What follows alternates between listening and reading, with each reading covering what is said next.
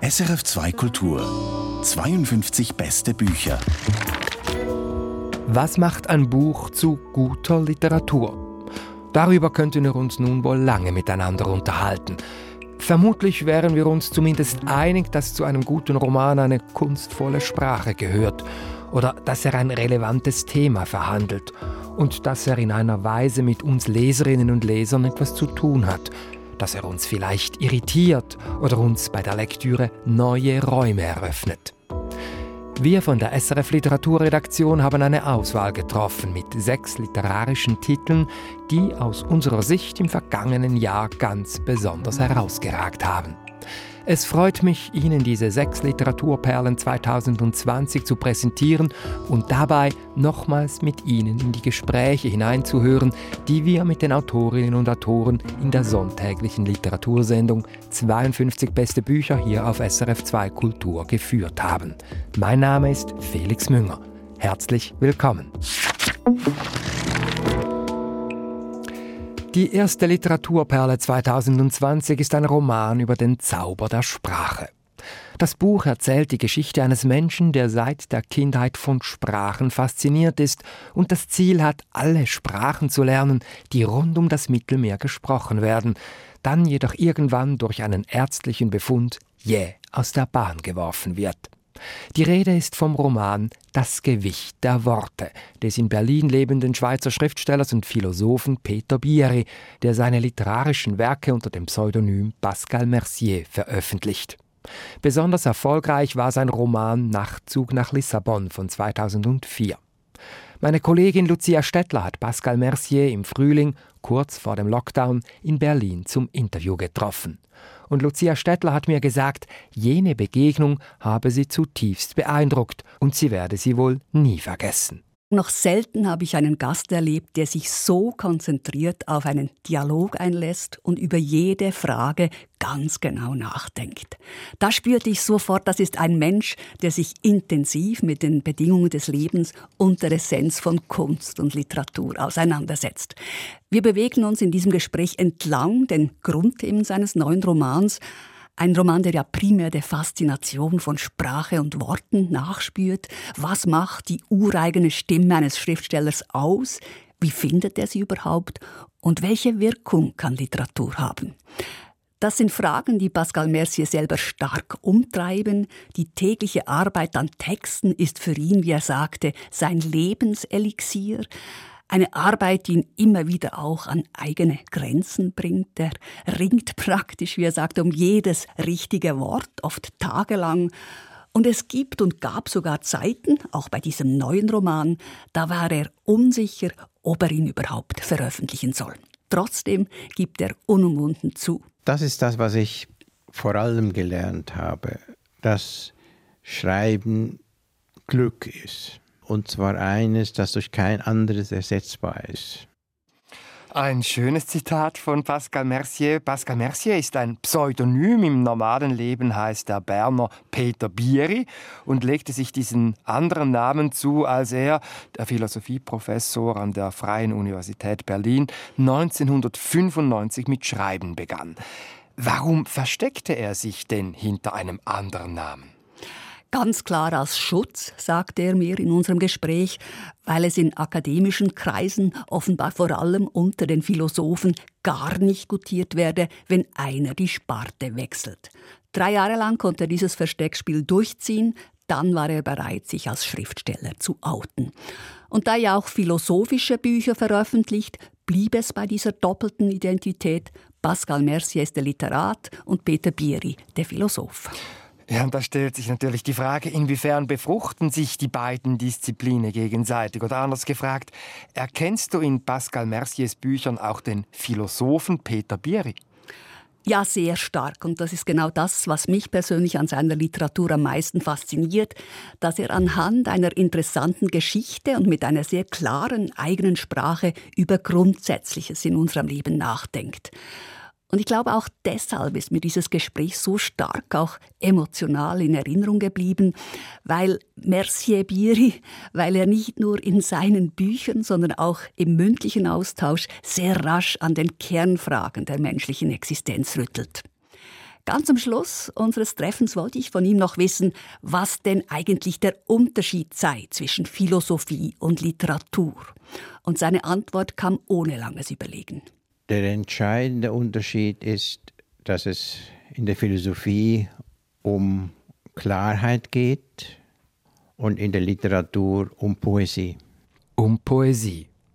Im Zentrum von Pascal Merciers Roman Das Gewicht der Worte steht die von Sprachen und vom Sprachenlernen begeisterte Figur Simon Leland.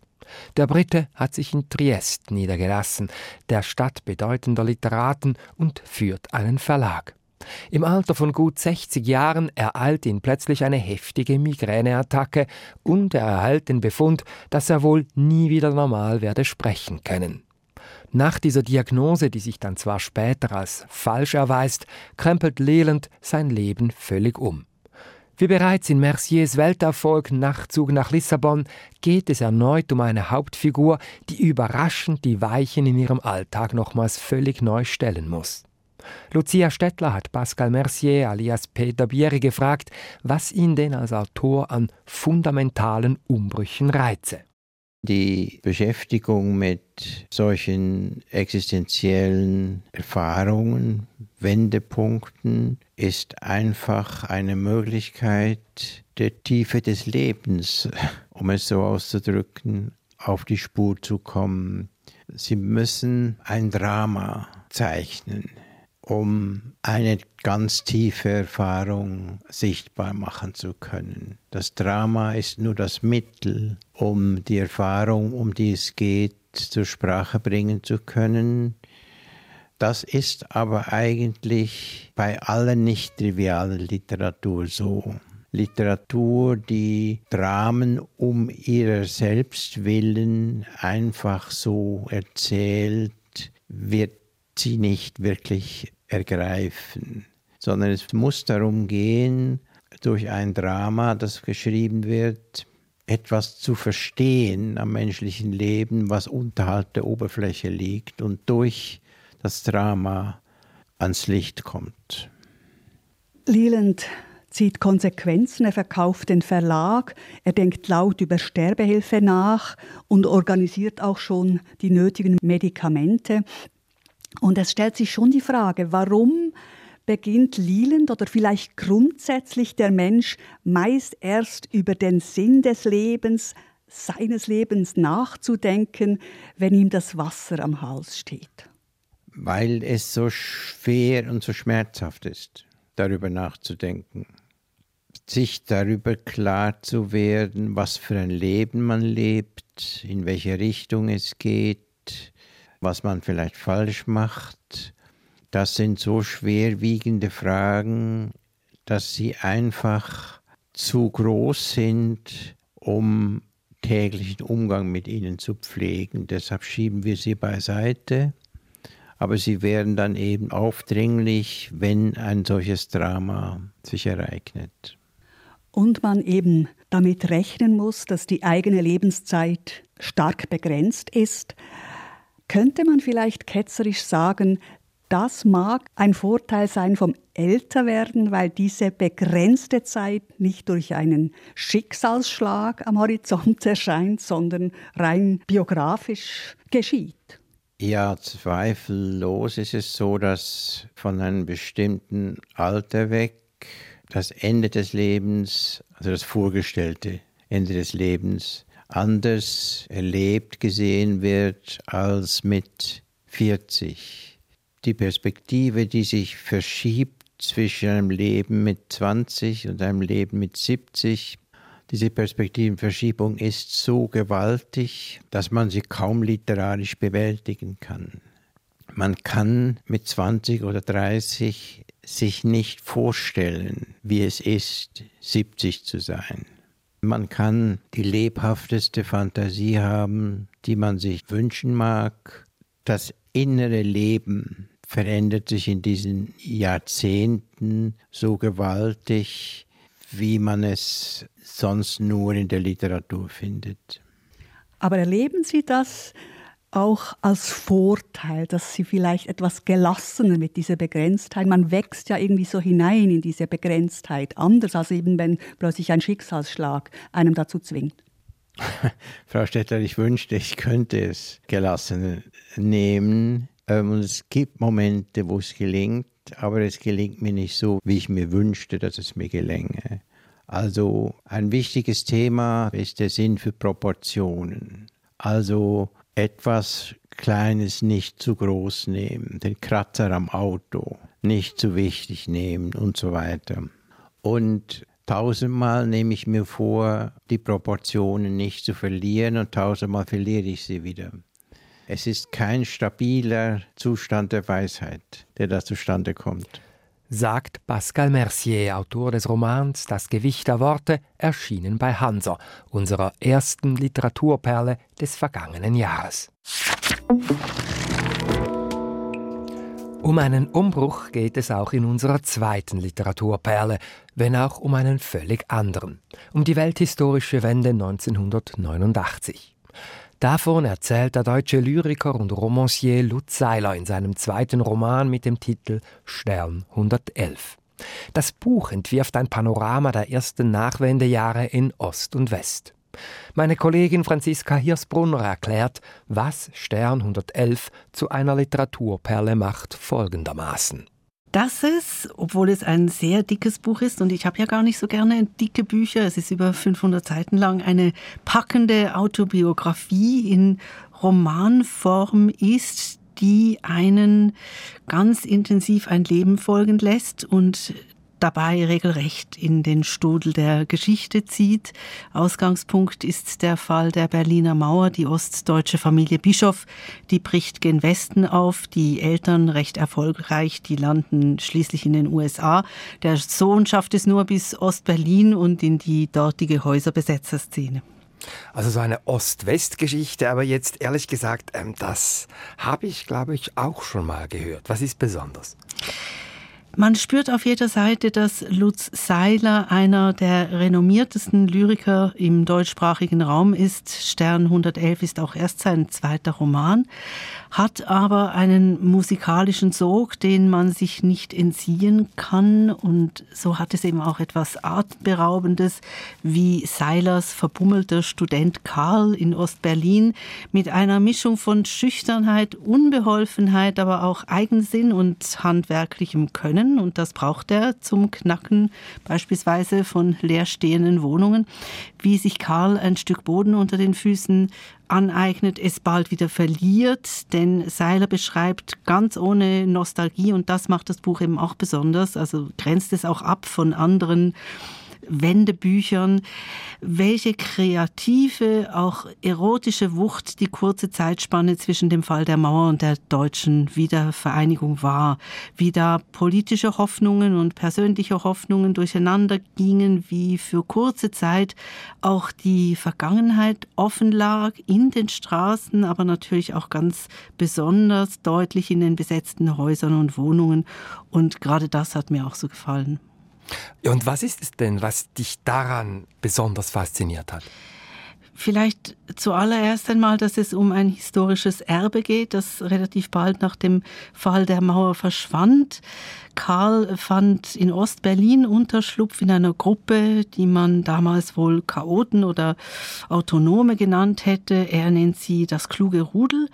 Und dieses kluge Rudel baut eine Kellerkneipe auf namens Assel, unter anderem, diese Assel gibt's ja auch oder gab es auch tatsächlich in der Oranienburger Straße und Karl bekommt dann eine besetzte Wohnung zugeteilt, mehr oder weniger um die Ecke an der Rieke Straße. Und ich fand so anrührend, so, und so ging es mir als junger Mensch ja auch, wie er sich diese Wohnung einverleibt, wie er auch versucht, dort ein Dichter zu werden und wie er immer wieder über Spuren seines Vormieters stolpert, also sehr viel mehr, als einem das jetzt in der Schweiz je hätte passieren können. Berlin Mitte und Prenzlauer Berg waren damals regelrechte Gespensterhochburgen, die Häuserbesetzer lebten mit Menschen, die vorher in den Wohnungen gelebt hatten, mit ihren Spuren. Und ich finde, das ist wirklich was ganz Besonderes, was Lutz Seiler auch sehr schön herausarbeitet in seinem Roman. Als Lutz Seiler bei Franziska Hirsbrunner zu Gast war in 52 Beste Bücher, hat sie ihn gefragt, ob es denn in der Häuserbesetzerszene und der Romanfigur Karl damals auch ein Gefühl für die Vergangenheit gab, also für die erwähnten Gespenster der Vergangenheit, die dort immer noch mitwohnten. Naja, ja, absolut, natürlich, ja. Also bei Karl ist es ja so, dass er in allen Ecken unter dem Ofen, aber auch in dem Vorratsschrank, unter dem Küchenfenster noch Spuren findet dieses Lapke seines Vormieters, der irgendwann in den 70er Jahren gestorben sein muss. Jedenfalls wird es so überliefert. Seitdem steht die Wohnung leer und es gibt dort auch noch altes Eingewecktes, so Obst. Ich glaube, irgendeine, also das Obst lässt sich nicht mehr so genau identifizieren. Es ist schon so mumifiziertes Obst, eingewecktes. Da gibt es so eine Schicht schon ganz oben, die ist so ein bisschen kreidig und fest und äh, es gibt irgendeine Situation, okay, im Buch kommt es jedenfalls vor, dass Karl von diesem Eingeweckten ist. Und, äh, Im allergrößten und Liebeskummer, muss man vielleicht im sagen. Im allergrößten Liebeskummer, ja, er ist eigentlich außer sich, sonst hätte er das wahrscheinlich nicht gemacht. Und es stellt sich halt eine, ja, die besondere Wirkung dieses Eingeweckten auch heraus, dass ihn wie eine Droge betäubt also er lebt im Grunde mit den Geistern seiner Wohnung. Er hat, äh, die leben in einer Art friedlicher Koexistenz, würde ich sagen. Also die Wohnung gehört ihm nie ganz allein. Lapke ist immer noch da. Wie kann es denn sein, ich kenne mich da einfach nicht aus, dass die Wohnung so lange leer stehen konnte?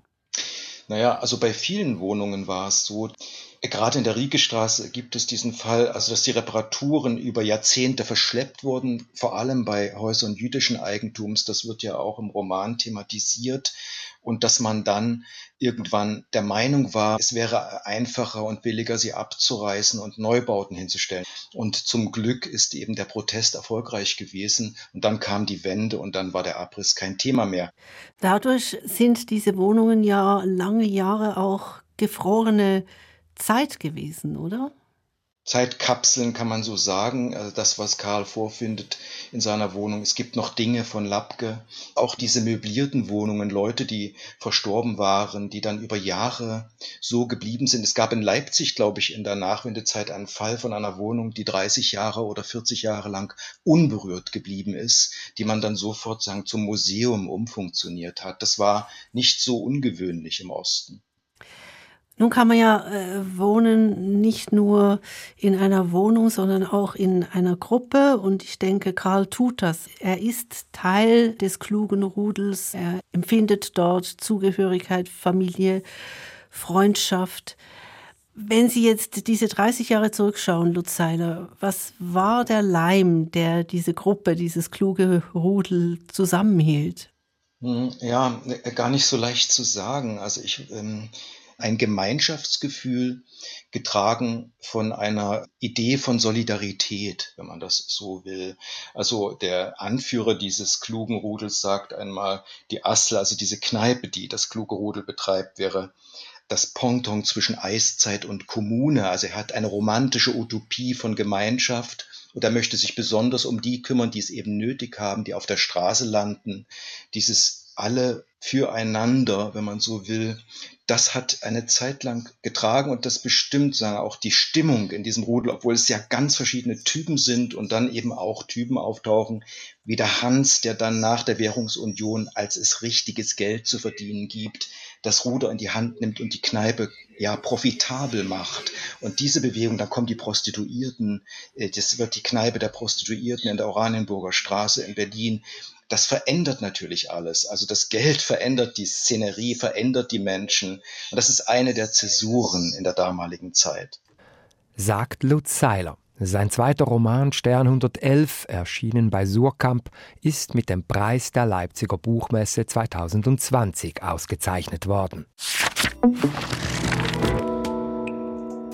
Gewalt, wie sie entsteht und was sie für Folgen hat, darum geht es in unserer dritten Literaturperle, im Debütroman der in Berlin lebenden Autorin Ulrike Almuth-Sandig. Monster wie wir lautet der Titel des Buchs, das von der Generation der heute etwa 40-Jährigen in Ostdeutschland erzählt und dabei der Frage nachgeht, warum diese überdurchschnittlich viele Gewalterfahrungen gemacht haben. Überfallene Clubs und Partys in den 1990er Jahren, häusliche Gewalt in den Familien bis hin zu extremster sexueller Gewalt an Kindern. Warum ein Buch mit ausgerechnet diesem Inhalt eine literarische Perle ist, begründet mein Redaktionskollege Michael Lysier so. Mons Vivier ist im Unterschied zu dem, was der Titel suggeriert, ein feines Buch, ein sehr sensibles Buch, ein Buch, in dem mehr nachgespürt als nachgeforscht wird, warum es zu all dieser Gewalt kommt und welche andere Gewalt hinter dieser Gewalt steckt. Es ist ein poetisches Buch, ein sehr gut gearbeiteter Text, und inhaltlich auch so ehrlich, dass man sagen kann, ja, Perle ist wirklich der richtige Ausdruck. Aber jetzt habe ich immer noch nicht ganz verstanden, was macht denn dieses Buch für dich konkret zur Perle? Also erstens ist es mal das Formale. Das Buch ist eine Erzählung, eine Kindheitserinnerung einer mittlerweile erwachsenen Frau, eine gestandene Musikerin, die sich an ihr Elternhaus und an ihren besten Jugendfreund zurückerinnert. Dabei wird klar, dass alle Beteiligten mit Gewalt zu tun haben, dass sie entweder Opfer von Gewalt sind oder Täter oder beides. Und diese Erinnerungen sind trotz dem so geschrieben, dass man die Musikerin, die die Geschichte erzählt, auch immer durchspürt. Der Text ist poetisch, sensibel, rhythmisiert, musikalisch. Mondscheinsonate wäre ein möglicher Titel für das Buch gewesen übrigens. Und er ist schön. trotz der Härte des Inhalts. Zweitens der Umgang mit dem Thema, die Gewalt. Dieses Buch ist nie moralisch, Ulrike Almuzandig verurteilt nicht etwa, was passiert, sondern beschreibt es einfach und setzt es in Zusammenhang mit einer Vorgeschichte, hier konkret die Gewalt als Folge zweier totalitärer Regime, ein Teufelskreis sozusagen, den es zu durchbrechen gilt. Ulrike Almut-Sandig ist die Autorin, jung und doch eher ziemlich unbekannt, würde ich mal sagen. Wer ist das? Sie ist eine Allrounderin. Sie stammt wie ihre Hauptfigur übrigens auch aus der sächsischen Provinz und versteht übrigens diesen Roman auch als Parteinahme für die Leute dort. Sie schreibt Gedichte, Erzählungen und hier jetzt diesen ersten Roman.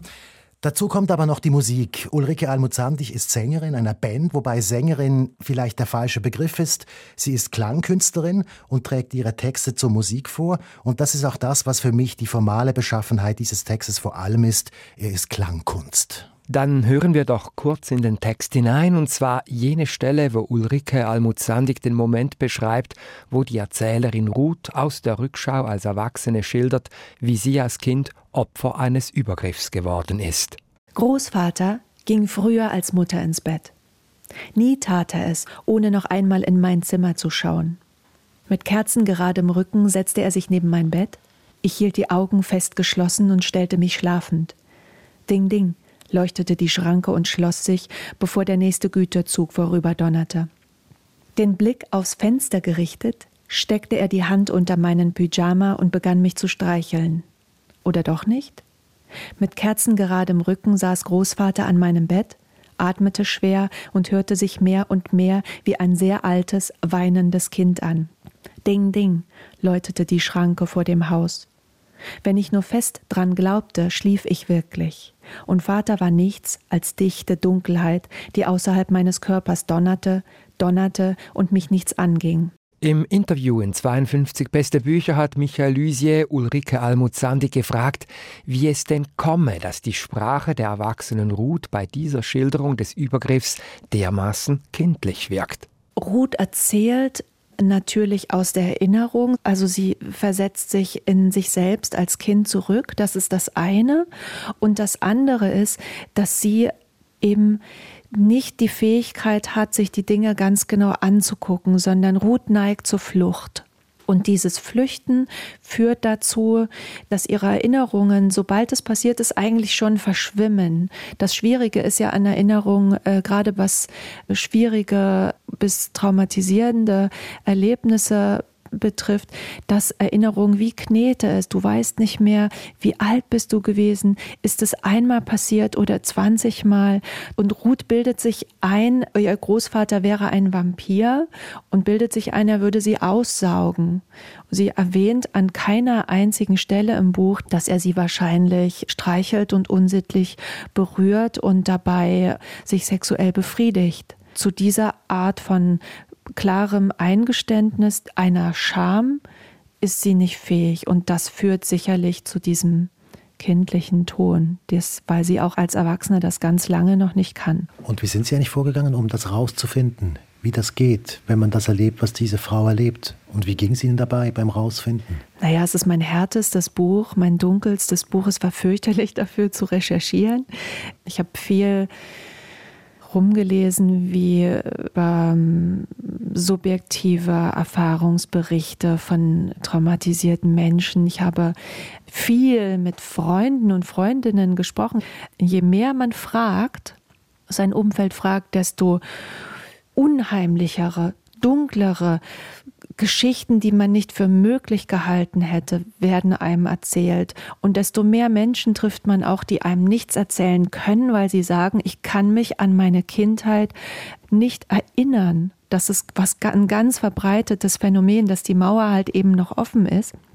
Und dann, was ich dann gemacht habe, ab einem bestimmten Punkt, als ich wusste, wie ich vorgehen will, habe ich äh, ziemlich explizit diese Szenen aufgeschrieben. Also unter der Folie der Vampirgeschichte liegen ganz klare Szenen, in denen eins zu eins ich mir selber aufgeschrieben habe, genau das und das passiert. Und ich dachte, das kommt so ins Buch. Bis ich gemerkt habe, dass es erstens überhaupt nicht auszuhalten ist für einen Leser oder eine Leserin.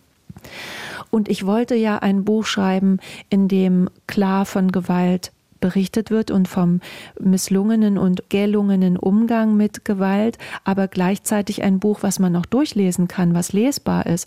Und dann habe ich aber auch gemerkt, dass eben Ruth gar nicht diese Fähigkeit hat, so für sich zu formulieren. Und da hat mir tatsächlich Bram Stoker ganz viel geholfen und andere Vampirliteratur und Vampirserien und, und auch eine Dichterin hat mir geholfen, Helga M. Nowak, von der ich gelernt habe, wie man über Gewalt sprechen kann, wenn es doch explizit werden muss. Genau, also diese zwei Schienen, Vampirliteratur versus Helga Nowak, das sind sozusagen die Such, sind so zwei Beispiele, wie man vielleicht eine Sprache sucht und findet. Das finde ich interessant, was Sie sagen. Ich habe immer gedacht, die Vampirgeschichte, die zeigt im Prinzip das Kindliche, das kindliche Denken auch dieser Figuren. Aber dass Sie da auch noch literaturgeschichtlich andocken irgendwo, das wusste ich nicht. Und wie konkret hat Ihnen jetzt dieser Vampir geholfen? Ja, weil natürlich nicht nur bei Bram Stoker, sondern generell in der, auch in der Genre-Literatur der Vampirgeschichten der Vampir immer mit Erotik besetzt ist und auch immer mit einer leidenden Erotik, immer mit erlittener Gewalt, Gewalt und Freude am Nicht-Aussprechen, immer auch im Zusammenspiel von körperlicher Gewalt, die dazukommt, von Schweigen und auch vom Verändern des geistigen Zustands des Opfers, so dass sie nicht reagieren können. Und auch da bietet so eine Genre-Literatur ganz reiches Material, was aber auch hilft, nicht nur im Buch, sondern auch außerliterarisch, diese Mechanismen zu verstehen. Monster wie wir, so heißt der Roman von Ulrike Almut Sandig, der im Lyrischen einen Weg findet, um vom Monströsen dieser Welt zu erzählen. Das Buch ist im Schöffling Verlag erschienen. Die Geschichte einer wahren Heldin. Davon handelt unsere vierte Literaturperle. Annette, ein Heldinnen-Epos, heißt das Buch. Geschrieben hat es die deutsche Autorin Anne Weber. Im Zentrum steht die Figur Annette in Frankreich, die während ihres ganzen Lebens immer wieder Kopf und Kragen riskiert für ihre humanistischen Ideale, für Mitmenschen, die in Gefahr sind. Während des Zweiten Weltkriegs rettet sie als Mitglied der kommunistischen Resistance französische Juden vor den Nazis. Später, in den 1950er Jahren, kämpft sie auf Seiten der algerischen Unabhängigkeitsbewegung gegen die Kolonialmacht Frankreich. Annette gibt es wirklich. Sie heißt im richtigen Leben Anne Beaumanoir. 97-jährig ist sie und sie lebt heute in einem kleinen Dorf mit Namen Dieu-le-Fils in Südfrankreich. Alleine, klein und krumm, schreibt Anne Weber. Aber krumm sei sie nur ein bisschen und auch nur von außen, im Innern sei sie gerade. Als ich Anne Weber in Paris zum Interview treffe, erzählt sie mir von ihrer Faszination für die Geradheit von Anne Beaumanoir. Diese Geradheit, von der ich da spreche, ist natürlich keine körperliche, sondern eine moralische. Und das Übereinstimmen von gewissen Prinzipien, die wahrscheinlich die ihren sind, und ihrem tatsächlichen Leben und ihrem Verhalten anderen gegenüber zum Beispiel. Also diese Anne Beaumanoir ist in ihrer Sicht sehr integer. Ich denke, dass sie das ist. Diesen Eindruck macht sie sehr stark auf mich, ja. ja hinten in dem Buch gibt es eine Stelle, wo sie andeuten, wie sie überhaupt auf diese Geschichte, auf diese Anne Beaumanoir gestoßen sind. Und das war bei einer Filmvorführung in diesem Dörfchen Dieu-le-Fille, eben in Südfrankreich. Es ging dort um einen Film, den man vor Publikum gezeigt hat, was um die verdrängte Schuld während der Nazi-Zeit in Frankreich ging. Und da waren Sie beide anwesend, ohne sich vorher schon zu kennen. Und da haben Sie offenbar das Potenzial dieser Geschichte erstmals gespürt. Wie war diese Begegnung? Also das war so, dass ich dort eingeladen war, um, um, bei einer Podiumsdiskussion mitzumachen. Als Schriftsteller, Autor, Autorin ist man öfter mal bei solchen Gelegenheiten eingeladen und eigentlich erzählt man oft ziemlich viel Unsinn und man ja, im Grunde weiß man ja auch nicht so genau Bescheid, aber man soll über alles Mögliche Bescheid wissen und man soll seinen Senf dazugeben. Und auch ich leider tue das hin und wieder. Jetzt war ich also dort eingeladen und im Publikum hinterher war eine Wortmeldung, waren verschiedene Wortmeldungen, aber eine von einer sehr alten Dame. Und die hat mich schon während ihrer Wortmeldung, aber dann vor allem hinterher, als ich mit ihr noch reden konnte, und dann gab es ein Abendessen und ich habe neben ihr gesessen und während sie dann anfing, mir ihre Geschichte zu erzählen, habe ich mir dann gedacht, das ist ja unfassbar. Damals war sie 94, eine so alte Frau mit einem so reichen, unglaublichen, abenteuerlichen Leben. Und ich sitze hier, also habe hier gerade gesessen und irgendwelchen Mist erzählt. Dabei gibt es hier einen Menschen, der so unglaublich viel mehr und Interessanteres zu erzählen hätte als ich. Und dann musste ich sie einfach auch befragen und habe dann längere Gespräche noch mit ihr geführt und mich mit ihr angefreundet auch. Ja, und es ist ja witzig zu lesen, dass Sie da schreiben, also die große ernste Deutsche, das wäre das ja. Sie, die schaut Annette an, als hätte sie gemerkt, dass sie am besten mal die Klappe hält. Also das heißt, dieses Gefühl, ja. dass sie eigentlich in Anbetracht dieser alten Frau vom Leben überhaupt keine Ahnung haben. Das, das, das stand am Anfang dieses Buchs. Da, da, genau. Das ist einfach das Gefühl, das ich hatte, wenn man einem gegenüber sitzt, der so viel mehr erlebt hat und so viel mehr sich engagiert hat so viel mehr geopfert hat für andere, aber auch für bestimmte Grundsätze. Und dann steht man selbst da und denkt, also jetzt sei einfach mal ruhig und hör zu und stelle Fragen. Man schämt sich quasi, dass man selbst so in den Vordergrund gerückt ist. Und dieser Mensch, der eigentlich viel mehr zu erzählen hätte, sitzt nur im Publikum. Das hätte andersrum sein müssen. Anne Weber erzählt mir, dass sie die Geschichte dieser alten Dame nicht mehr losgelassen habe, dass sie zu recherchieren begann, dass sie historische Werke las und auch die Memoiren, die Anne Beaumanoir geschrieben hatte. Und dann habe festgestanden, dass sie in ihrem nächsten Buch das Leben dieser außergewöhnlichen Frau erzählen wolle. Vor allem habe ich mich dann gefragt, ja, in welcher literarischen Form hat man denn traditionell das Leben von Helden erzählt? Es ist für mich einfach eine wirkliche Heldin. Ich bin vorher noch keiner begegnet, aber das ist für mich eine Art Heldin. Und da gibt es traditionellerweise eine uralte Form, die in Vergessenheit geraten ist, und das ist das Heldenepos. Also angefangen von Homer und der Odyssee bis über die mittelalterlichen Epen.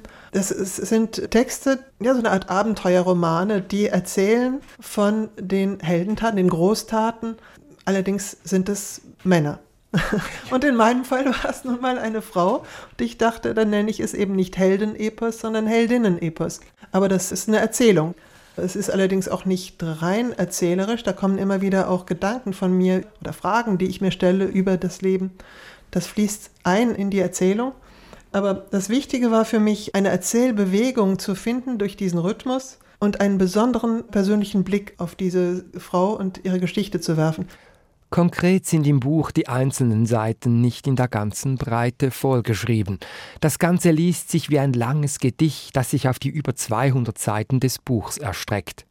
Zwar verzichtet Anne Weber auf das klassische strenge Versmaß des Epos und auch auf Reime, doch der Text ist überdurchschnittlich stark rhythmisiert. Er bewegt sich an der Grenze zwischen Lyrik und Prosa. Kurzum, Annette, ein Heldinnen-Epos von Anne Weber, erschienen bei Mattes und Seitz, ist ein Buch, das man mit Hochgenuss liest, das uns den Blick über Annette und den historischen Stoff hinaus eröffnet auf uns und auf unsere Gegenwart, wo liberale Werte in Ost und West wieder vermehrt unter Druck stehen und uns eine integre, gerade Heldin wie Annette in Erinnerung ruft, dass Freiheit, Menschenrechte und Demokratie keine Selbstverständlichkeiten sind. Das Werk ist mit dem Deutschen Buchpreis 2020 ausgezeichnet worden. Auch unsere Literaturperle Nummer 5 sticht sprachlich heraus, wenn auch völlig anders als Annette von Anne Weber. Der Roman zeichnet sich durch die unterschiedlichsten Stoffe aus, die sprachlich virtuos und mit einer breiten Palette an Klangfarben erzählt sind. Sturz, das dritte Buch vom Flug, lautet der Titel des Romans und geschrieben hat ihn der Schweizer Autor Reto Henny. Das Werk sei ein ebenso hochfliegendes wie abgründiges Porträt des Künstlers als junger Mann, sagt mein Kollege aus der Literaturredaktion Julian Schütt. Ich mag Autoren, die sprachlich und inhaltlich einfach hoch hinaus wollen. Und das will Reto Henny. Er will sehr hoch hinaus. Er hebt gerne ab als Schriftsteller. Es geht ihm aber nicht darum, einfach nur lange Sätze und so weiter zu schreiben, sondern es geht ihm wirklich darum, mit Lauten, mit Sätzen, mit Rhythmen so viel Schub zu erzeugen, dass eben wirklich die Sätze dann zu fliegen beginnen und die ganze Prosa bei ihm beginnt dann irgendwann zu fliegen. Für mich ist er zuerst einmal ein Sprachabenteuer und deswegen hat mir dieses dritte Buch vom Flug so gut gefallen. Also es ist ein Roman, den man in erster Linie liest, um in eine neue sprachliche Welt einzutauchen, weniger jetzt um einen spezifischen Inhalt mitzubekommen. Ja, es geht schon auch um Inhalt. Ich meine, es geht um einen Buben aus den Bündner Bergen, den man für beschränkt hält, weil er Linkshänder und Legastheniker ist und er wird deswegen als Bauerndepp abgetan und deswegen um auch so vielleicht zu entfliehen, entwickelt dieser Bub schnell so eine Leidenschaft zum Fliegen und weil er nicht wirklich Pilot dann werden kann, will er dieses Fliegen und dieses Abheben eben in der Kunst erleben, in der Literatur, in der Musik und es ist deswegen auch ein Roman, der sehr mit Literatur und mit der Musik sich auseinandersetzt. Flug und Sturz, das sind die beiden Pole, zwischen denen sich der Schriftsteller Reto Henny seit je bewegt. Der aktuelle Roman Sturz erzählt die Kindheit und Jugend eines Menschen in den Bergen in der zweiten Hälfte des 20. Jahrhunderts in der Schweiz. Der junge Held hat viel gemeinsam mit dem Autor. Beide wuchsen in den Bündner Bergen auf, beide träumen vom Fliegen. Als Julian Schütt Reto Henny zum Gespräch traf, fragte er ihn, wie sehr seine Figur an die eigene Biografie angelehnt sei. Das ist eine schwierige Frage. Erstens muss man ganz sicher jetzt da aufpassen, dass man nicht den Protagonisten im Buch eins zu eins mit mir als Autor selber setzt. Das Buch ist autobiografisch unterfüttert, das streite ich gar nicht ab. Aber wenn Sie mich jetzt auf die autobiografische Komponente festnageln möchten, dann streite ich alles ab. Ich kann jetzt am Rückblick sagen, was schert mich die Wirklichkeit, wenn die erfundene Welt viel aufregender ist als die tatsächliche. Und vorausschauend fühlt man sich ja als Autor, wenn ich ich sage, da meinen die Leute ja immer, das ist jetzt ganz genau autobiografisch. Das ist für mich eine völlige Täuschung. Ich kann nie mehr flunkern und zusammenlügen und fabulieren, wenn ich ich sage. Dann sitze ich wie im Cockpit und kann durch die Luft, durch die Sprache, durch die Geschichten, Kurven nachbelieben. Eine viel schwierigere Position ist, und das Buch wechselt auch immer mit diesen zwei Ich- und Er-Formen ab, eine viel schwierigere Situation ist dieses Er. Da ist der Autor im Prinzip, der in den Spiegel guckt und was ist der davon? Was macht der davon? Also da ist Autoreflexion viel stärker, als wenn ich ich sage, da kann ich flunkern. Und jeder Autor ist ein Lügner von Beginn an, sonst würde er nicht schreiben und er kann nichts unverändert lassen. Es, es zwingt ihn zu verändern, etwas noch besser zu machen, noch mehr Gas zu geben. Und die Sprache möchte ich auch zum Fliegen bringen. Für mich ist die Sprache eine Möglichkeit zu fliegen. Und das ist nur möglich durch knallharte Arbeit, bis man die zum Abheben bringt, bis man die in die Lüfte bringt und oben hält, ohne dass die Sätze abstürzen. Oder man lässt sie dann ganz bewusst abstürzen. Früh schon flüchtet sich dieser Bub eben quasi in die Lüfte, glaubt fliegen zu können. War dieses imaginäre Fliegen für Sie selber als Kind auch eine Möglichkeit, sich allen Nöten und Sorgen so zu entziehen? Ich habe das Gefühl gehabt, ich bin in einer sehr behüteten Familie aufgewachsen. Ich bin mit meinen Großeltern aufgewachsen. Die lebten auf dem Bauernhof, die Eltern waren tagsüber auf dem Feld. Lesen lernen hat mich mein Großvater und gehen lernen hat mich meine Großmutter. Das sind meine wichtigsten Figuren gewesen der Kindheit. Das Fliegen habe ich vor allem entdeckt, kann man fast sagen, indem ich als Ziegenhirt zuschauen konnte. Ich war Ziegenhirt und da konnte ich den Bergdolen zuschauen.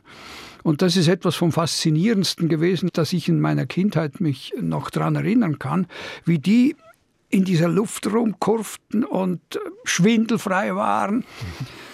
Und das hat diese Fliegerei sicher gefördert.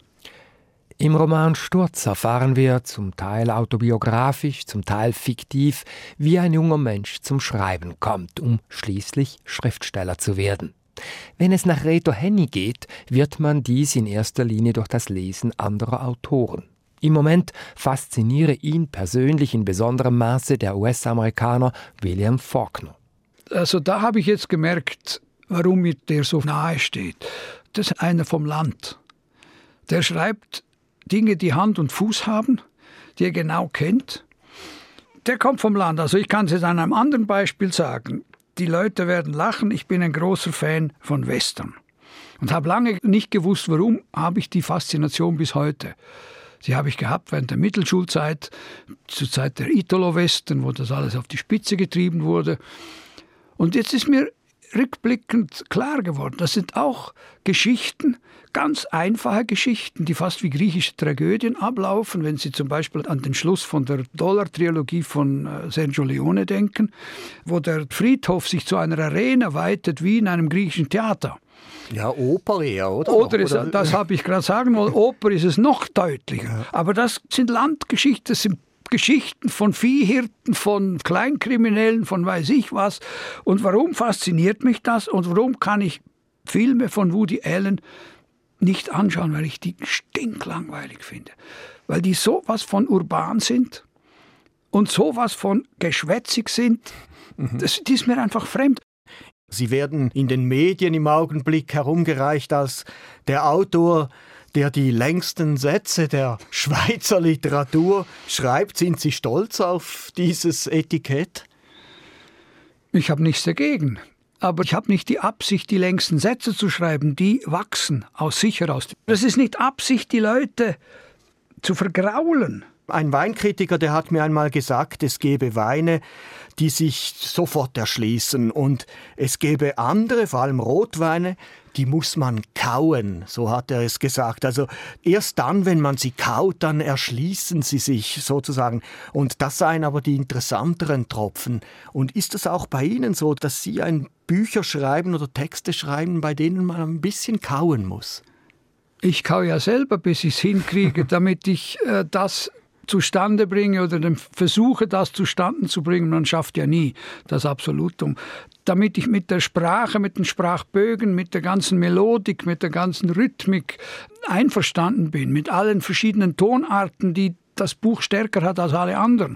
Wenn Leute mir vorwerfen oder vorhalten, das ist ja fast nicht zu lesen, dann sage ich, dann gehen Sie da an das ran, wie wenn Sie Musik hören. Und am einfachsten ist es, laut vorlesen. Genau, so ist es mir auch ergangen. Als ich so leise professionell da vor mich hingelesen habe, da bin ich immer wieder rausgeflogen und musste immer wieder den, den Bogen finden. Und wenn man es dann mal beginnt, so laut zu lesen oder so mit den Lippen wenigstens so nachzulesen, dann dann plötzlich bekommt es Atmosphäre und so, so einen Körper, so quasi das ganze Buch. Dann kommt die Sprache zum Klingen und ich lese ja oft Bücher, auch neue Bücher, schlage ich die auf und memoriere sie so halblaut. In der Buchhandlung geht das vielleicht nicht anders. Und wenn ich an der ersten Seite merke, das hat keinen Rhythmus oder keinen Rhythmus, der mir entgegenkommt, dann ist das vielleicht das allerbeste Buch, aber nichts für mich. Sturz, das dritte Buch vom Flug von Reto Henny. Ein Buch zum Lautlesen. Erschienen ist es bei Mattes und Zeitz. Die Autorin unserer sechsten und letzten Literaturperle 2020 kann rotzfrech sein, aber auch feinsinnig und zart. Sie liebt den Auftritt und das Publikum. Die schweizerisch-deutsche Lyrikerin und Spokenwörterin Nora Gomringer. Mit ihrem neuesten Gedichtband Gottesanbieterin war sie zu Gast bei Kollegin Esther Schneider. Mir gefällt an diesem Lyrikband, wie Nora Gomringer, die übrigens eine bekennende Katholikin ist, auf feinsinnige und zugleich auch rotzfreche Art über Themen rund um den Glauben dichtet. Also da stolpern Ministranten über ihre Schleppe oder da bluten anständige Mädchen nur an Feiertagen, da ist vom sonntäglichen Kirchgang die Rede, von der hochschwangeren Maria, die plötzlich samt Esel vor der Tür steht und Nora Gomringer sinniert sogar darüber, wie Jesus, falls er noch einmal käme, aussehen müsste. Was meinst du, wie würde er aussehen? Ja, mir fällt nur das Klischee ein. Äh, blauäugig, groß, schlank, definierter Körper. Keine Ahnung. Ich kann es dir sagen, für Nora Gomringer müsste er aussehen wie der amerikanische Schauspieler George Clooney. Ah, da war ob, ich gar nicht so, so, so, so falsch. Ob das die Menschen in Scharen zu ihm treiben würden, weiß ich nicht. Aber er müsste auf jeden Fall einen PR-Berater dabei haben, der sich um seine Follower kümmert. Und Nora Gomringer sagt im Gedicht auch noch, komm auf YouTube und zwar unbedingt live und komm größer als Trump. Also man sieht, sie ist wirklich witzig, auch in ihren Gedichten über den Glauben. Also eben die Lust und auch der Schalk, das haben mir wahnsinnig gut gefallen. Aber sie kann auch nachdenklich äh, sein, also sie hat nachdenkliche Töne drauf, wenn es zum Beispiel um den Tod von Nahestehenden geht. Und das Metaphysische ist etwas, das sie enorm umtreibt. Und bei all dem, ob frech, kritisch oder leise, outet sie sich als engagierte Christin und Katholikin. Aber dann verstehe ich dich richtig. Also in diesem Band geht es eigentlich ausschließlich um den Glauben.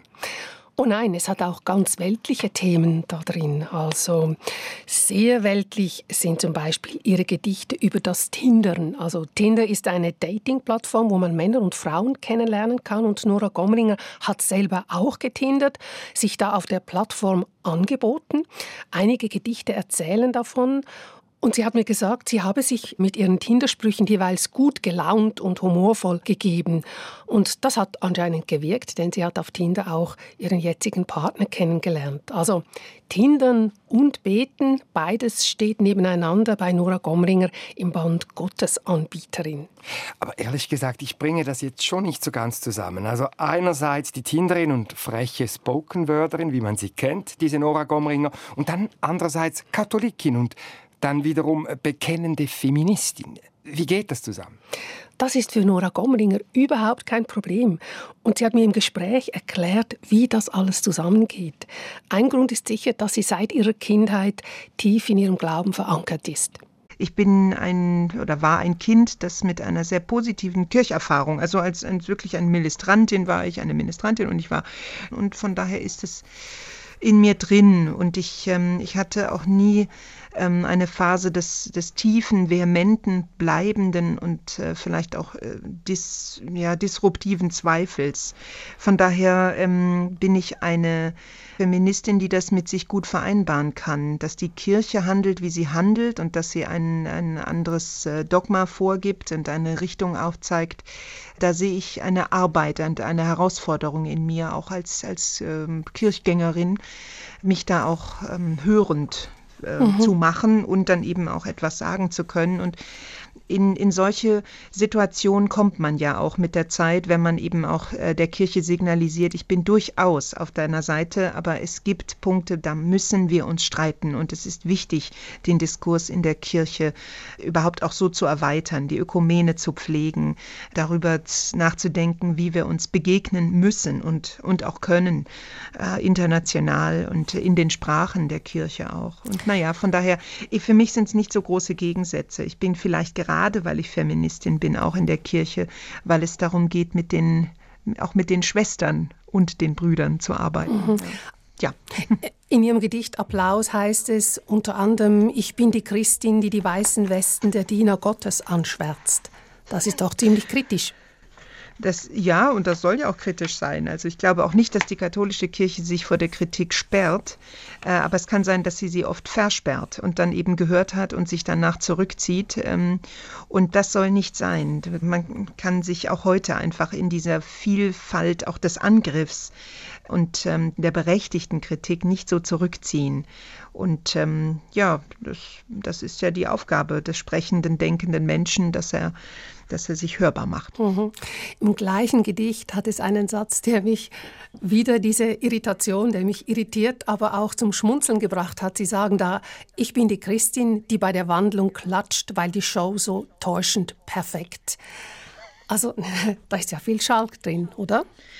Schon, aber also wer es kennt, als junges Kind in der Kirche zu sitzen und diesen, dieses Moment abzuwarten, wo es dann eben heißt, so jetzt nicht reden, ja, Ruhe mhm. jetzt. Das ist der heiligste Moment, ist oder? Ernst, der heiligste Moment. Und dass wir diesen Moment wirklich auch mit, mit Freude an, an, an großem Effekt wahrnehmen können. Es gibt ja wirklich Menschen, die sich zur katholischen Kirche speziell hingezogen fühlen, weil sie sagen, diese Art Gottesdienst, die liegt mir, die ist nicht zu lang, die hat Höhe Höhepunkte, man mhm. ist involviert, man kann sich äh, gebärden, man, man gibt einander die Hand, wenn man es darf, in Corona-Zeiten nicht mehr leider.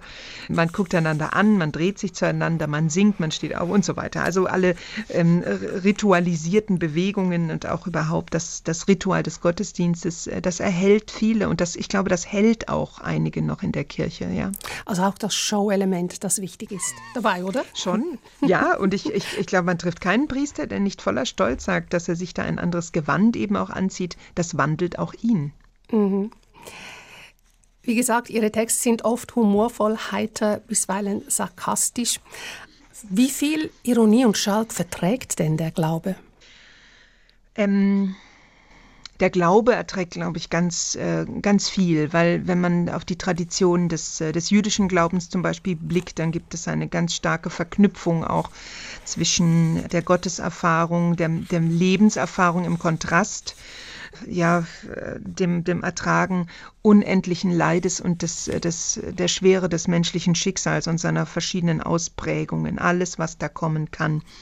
Und äh, ich denke auch, dass, äh, dass das sehr Sinnenfreudige der, der katholischen Kirche da eben fast diesen Ausgleich ähm, zum Leidsgedanken eben auch ähm, bringt. Und dazwischen, diese Brücke, die ist eben auch so ein bisschen der Schalk. Ein, ein Spiel mit all diesen Möglichkeiten und auch mit dieser großen konjunktivischen äh, Hoffnung. Es gibt ein Gedicht, das äh, den, den Glauben noch speziell thematisiert und manchmal fürchte ich, dass wenn ich es vorlese, ein Blitz in mich fährt, weil es doch arg daherkommt wie ein blasphemischer Ansatz, ist aber eigentlich hoffentlich schlau. Man sieht in Ihren Gedichten, in diesem neuen Band Gottesanbieterin, dass Sie sich sehr intensiv mit diesen Fragen auseinandersetzen.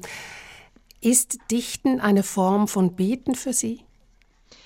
Ähm, ja, mancher sagt ja auch, dass das äh, Schreiben ein Malen ist und so. Das, das, äh, es ist eine Art ähm, der Auseinandersetzung die, ja, wo der Glaube ähm, äh, vielleicht eine adäquate äh, Umsetzung und einen Ausdruck finden kann.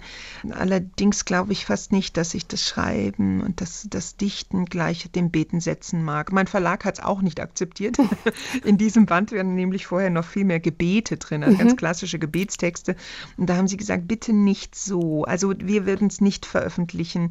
Und dann war ich erst entrüstet und habe es wieder zurückgelegt und habe mich äh, so, auch so wie eine Schnecke eingekringelt und überlegt und getan. Und dann habe ich die Gedichte ein bisschen aufgeschlossen wieder und sie auch von der Gebetsform entfernt. Und ähm, so funktioniert der Band für mich auch besser und hat trotzdem diesen, diese, diese Fragestellungen noch drin. Dichten ist nicht beten, höchstens ein bisschen. Die Gottesanbieterin von Nora Gomringer erschienen bei Voland und Quest.